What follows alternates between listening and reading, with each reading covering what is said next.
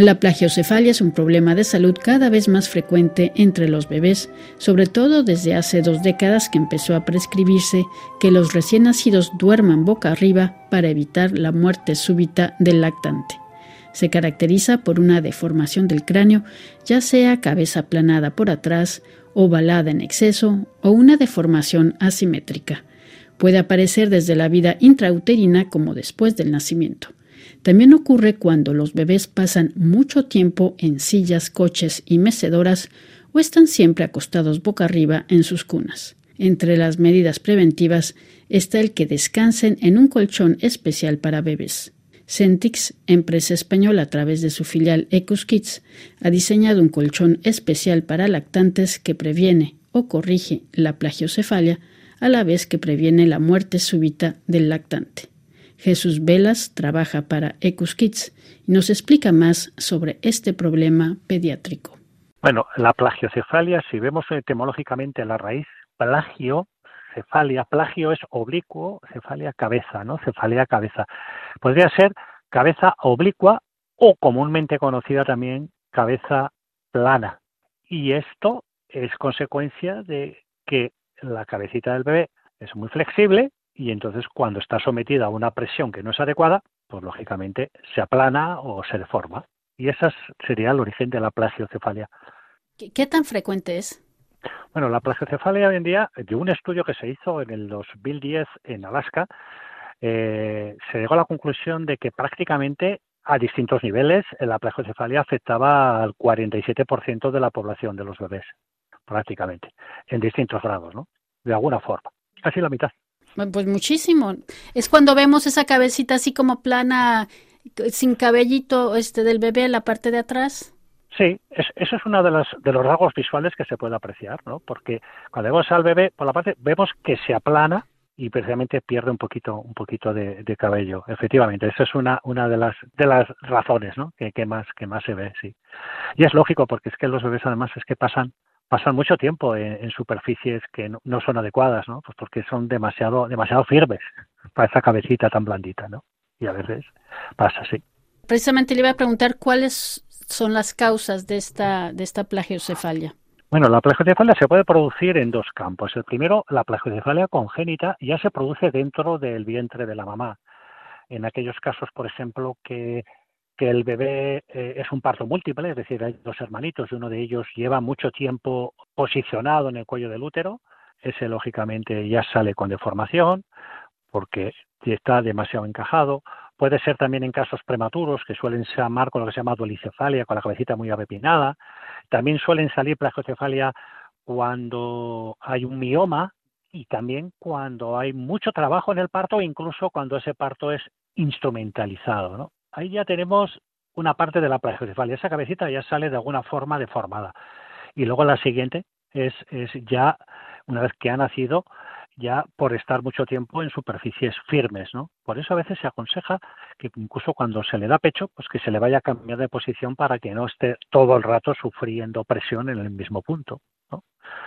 Es grave porque, bueno, a veces hay personas que dicen, bueno, nació con la cabecita mucho más ovalada que lo normal o está simétrica, pero ¿cuáles podrían ser las complicaciones? Bueno, eh, prácticamente vamos a decir que la plagiocefalia puede ser, entre comillas, normal en un grado leve, porque lógicamente al salir por ahí, la cabecita del bebé se va a tener que adaptar al cuello del útero, al diámetro, y entonces lógicamente se deforma. Por eso las fontanelas y suturas están abiertas, están sin soldar para que se vayan solapando y se pueda adaptar al diámetro del cuello del útero.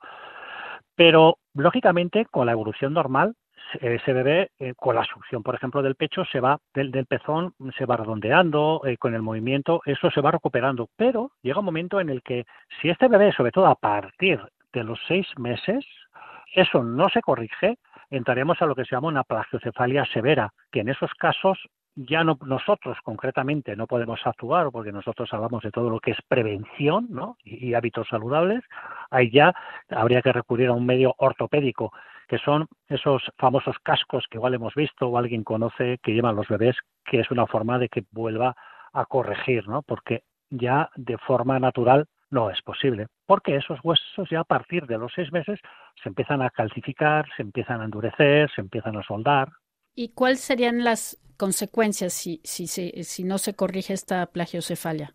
Hay estudios que han demostrado que la plagiocefalia severa afecta a, psicomotricidad, psicomotricidad fina, es decir, eh, el bebé no tiene habilidades a la hora de sujetar la cucharita, por ejemplo, y tiene problemas ahí, psicomotricidad motora, es decir, hay un, retraso en el equilibrio, ¿no? incluso gatea, tarda en gatear y, y pierde el equilibrio, y estos son muchos casos.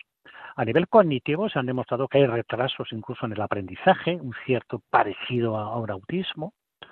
Tiene consecuencias también, por ejemplo, a nivel de otitis, ¿no? Porque si esa cabecita está deformada, está asimétrica, lógicamente ya la cabeza al estar asimétrica, el pabellón auricular queda desplazado, la trompa de Eustaquio queda laxa, entonces el bebé, por ejemplo, no puede drenar correctamente y suele padecer otitis incluso consecuencias, si no se controla a tiempo, consecuencias visuales, ¿no? Eh, por ejemplo, los músculos del ojo, astigmatismo, ojito vago, lógicamente si se presiona por la parte de atrás también afecta a la anatomía del ojo y, queda torcido.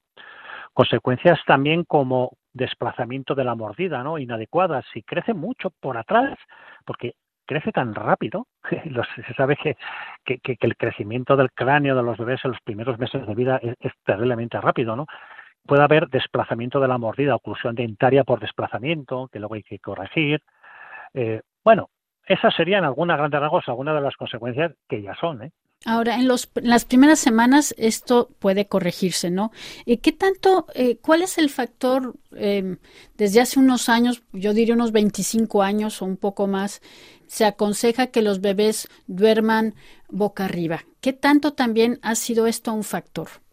Sí, el origen empezó ya casi la Sociedad Americana de Pediatría, ya efectivamente en aquellos años, para evitar la muerte súbita del lactante y sobre todo por asfixia, pues se decidió que los bebés en vez de dormir boca abajo debían dormir boca arriba. Y eso en consecuencia pues ha tenido esto, que al estar el bebé en esa posición mucho tiempo, pues lógicamente es cuando se ha, detectado el crecimiento y el aplanamiento y la, y la deformación de la cabecita, a consecuencia de eso, dormir boca arriba. Entonces, ¿qué ha ocurrido? Que ahora en este tema hay que prestar atención, aconsejando sobre todo vigilar el movimiento del bebé, o sea, que no esté siempre en la misma posición, utilizar más porteo, cambiar de posición más habitualmente, porque si lo dejáramos solo en esa posición es cuando se ha demostrado que, que el aplanamiento es mayor. Hemos evitado, sí que es verdad, la muerte súbita del lactante, por asfixia o por un golpe térmico dormir boca abajo, pero ha crecido exponencialmente la, la plagiocefalia. O sea que sería bueno que entonces el bebé tenga más tiempo, como dicen, sobre la pancita, o ya, ya sea eh, que dormido o, o, despierto, ¿no? Para compensar un poco. Sí, claro, aconsejan primeramente vigilar que haya movimientos, o sea, en la cuna que el bebé dejarlo siempre en la misma posición, no, hay que vigilarlo. De hecho, se recomienda cambiar la posición del bebé, porque una de las consecuencias también que ocurre en el tema del parto o incluso el propio bebé en la plagiocefalia congénita es tortícolis, ¿no? Es quizás el bebé por una posición, por lo que sea, mucho tiempo presionado, eh, ya eh, el cuello no le funciona bien, entonces ya no lo puede girar de forma natural y queda siempre posicionado en la misma postura y ahí es donde va a sufrir también asimetría. Entonces se aconseja al bebé colocarlo en una posición de donde está la cabeza a los pies y voltearlo, pues para ver si mueve la cabeza libremente. Muy importante, porque a la vez que la mueve, pues la redondea, ¿no? Entonces, vigilar y, y por eso todo lo que sea cogerlo y no dejarlo, como digo yo, aparcado, ¿no? En la cuna o en hamacas o en cochecitos mucho tiempo, todo lo que sea liberarle de la cabecita de esa presión, lógicamente, qué mejor colchón que el, que el copercito de su mamá, ¿no? O el papá. O sea, abrazarlo más, tenerlo más en brazos. Claro que sí, para que no esté tan apoyada, porque a veces hoy en día lo dejas ahí y no pasa nada, ¿no? ¿Me permites una anécdota? Sí, sí. Bueno, pues, pues algunos papás decían, pues mi hijo es un bendito, ¿no? Si lo dejo ahí toda la noche y no se mueve, no se despierta, esos son los más peligrosos. Esos que no se mueven son porque están, lógicamente, siempre ahí donde los dejas, ahí se quedan, ahí se quedan aplastados, ¿no? Esos son sobre todo los más peligrosos. Por eso los papás tienen que estar siempre vigilantes y que ese entorno y ese espacio sea seguro. Hay que estar ahí muy pendientes. Así es.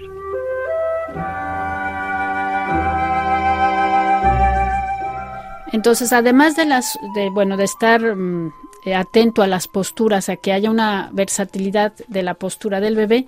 Bueno, me decía usted que cuando está más avanzado este problema están estos famosos cascos, pero también hay otras opciones, no otras soluciones, ¿no? Como el, el colchón o donde va el bebé a pasar también mucho tiempo, ¿no? Si nos pudiera hablar de estas soluciones.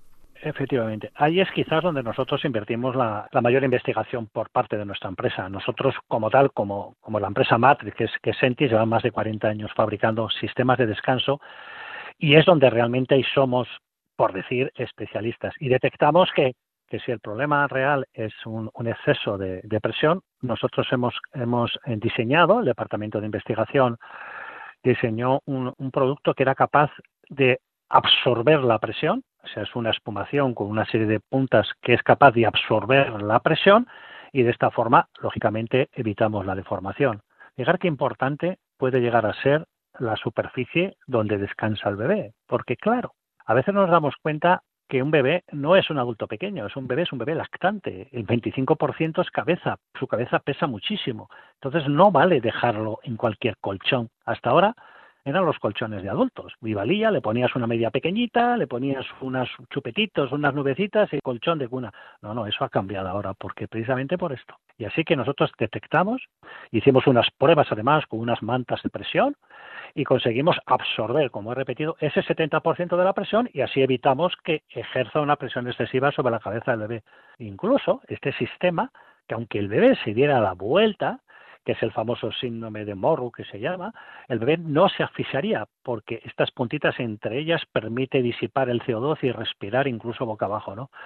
Y para nosotros eso ha sido uno de los grandes hallazgos ¿no? que hemos presentado. Un colchón que es capaz de evitar la muerte súbita del latente y sobre todo es capaz de, prevenir y en algunos casos tempranos corregir, corregir la, la plagiocefalia. Escuchábamos a Jesús Velas de la empresa española Ecus Kids a propósito de la plagiocefalia.